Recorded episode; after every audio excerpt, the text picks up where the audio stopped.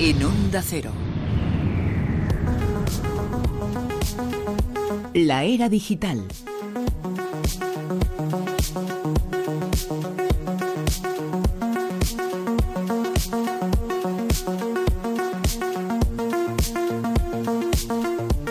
Con Alex Fidalgo. Alex, muy buenas. Muy buenas noches, Bruno. Las eh, conversaciones que mantienes a través eh, de WhatsApp las espía Facebook. Es decir, las conversaciones que todos mantenemos y lo que estábamos hablando tú y hace un ratito, nos van espiado, ¿no? Sí, eso parece. Eso parece que está Mark Zuckerberg, que tiene ahí un poco el ojo puesto en todas nuestras conversaciones en Facebook. Pero vamos, no lo digo yo, porque si lo dijese yo, pues a quién le importaría, a quién se lo tomaría en serio. Lo dice Vincent Steckler, que es CEO de la compañía Avast, CEO que viene siendo lo que para todos nosotros toda la vida ha sido el presidente de la compañía la compañía de. Sí, ahora está cambiando todo, hay que poner terminologías raras para entender lo de siempre. Claro, CEO suena mucho más guay, pero vamos, siglas, que, es, que es presidente.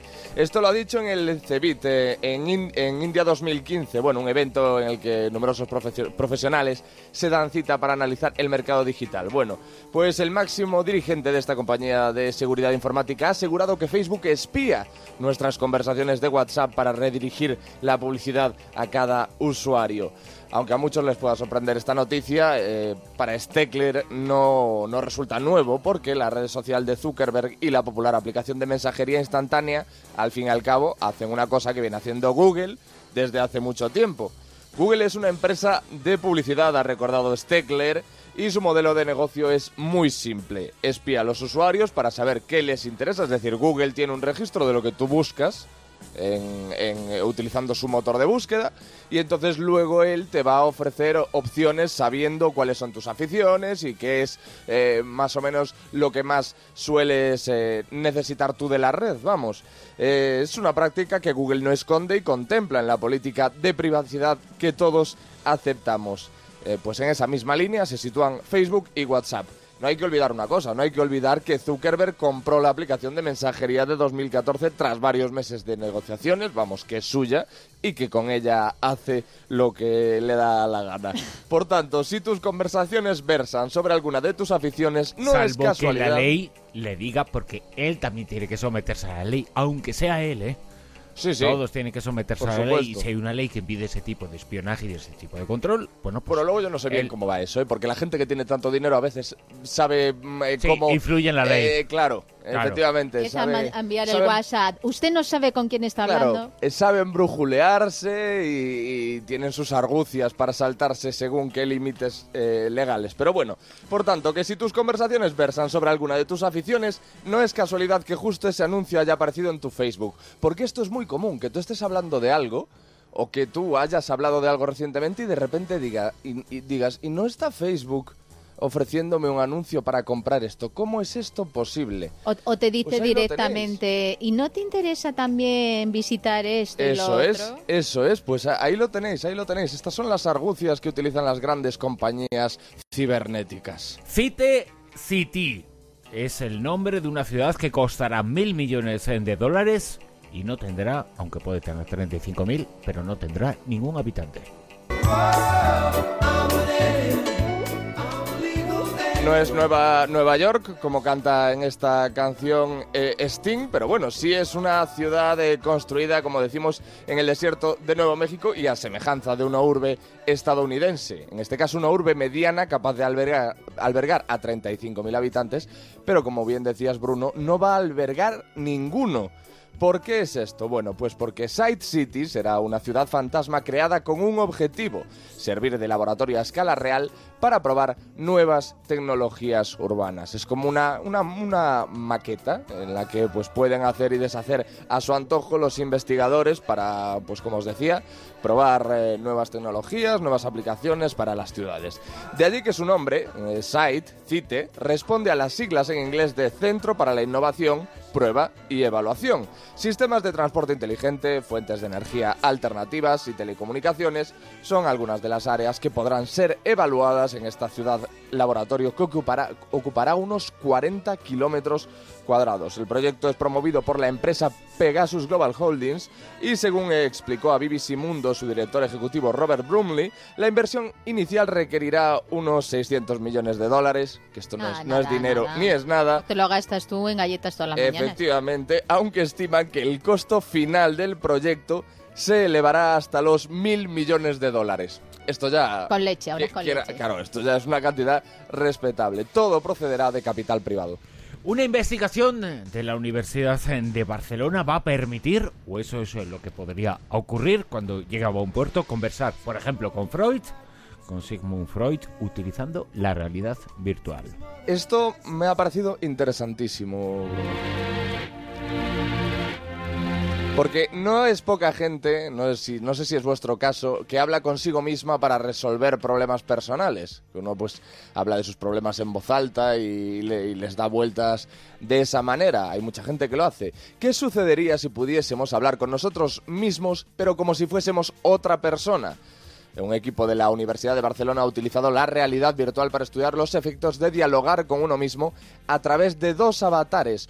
Un avatar a nuestra imagen y semejanza y el otro a imagen y semejanza de Freud. ¿Qué pasa? Que nosotros interpretaríamos ambos papeles. Consta de tres fases. En la primera fase del experimento los participantes se sumergen en un cuerpo virtual parecido al suyo, que se ha construido después de realizarles un escáner en 3D para que se parezca tanto como sea posible y sea lo más, lo más eh, fiel a la realidad que, se- que sea posible. En la segunda fase, el participante se sumerge en el cuerpo virtual de, de Freud.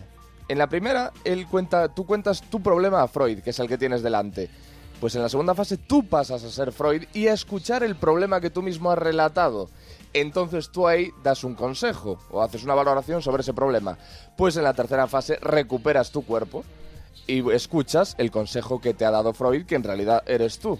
No sé si lo he explicado bien porque Sí, esto sí, pero es, que mira, muy eh, vamos a terminar muy mal, porque Juanjo dice que podemos hablar con nuestros muertos, que podemos... las redes sociales. ¿no? Claro, que podemos hablar también, pues por ejemplo, con Freud en su época, tú imagínate que hubiese hecho un perfil también. Y ahora dices que ahora nosotros asumimos personalidades de otras personas, pero somos nosotros mismos y nos preguntamos y nos contestamos.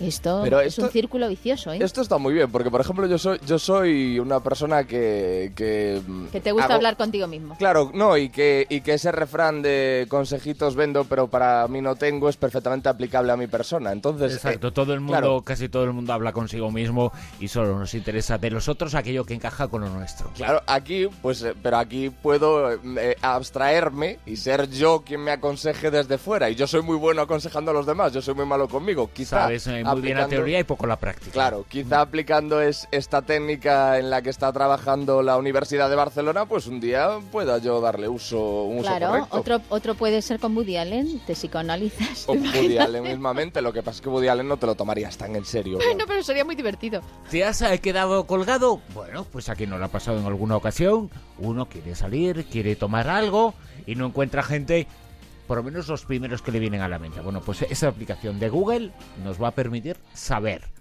qué van a hacer. A mí esto me ha pasado más de una vez. Bueno, pues eh, Google ha lanzado Who's Down, que es una aplicación para Android y iPhone que sirve para detectar qué contactos están disponibles para llevar a cabo alguna actividad.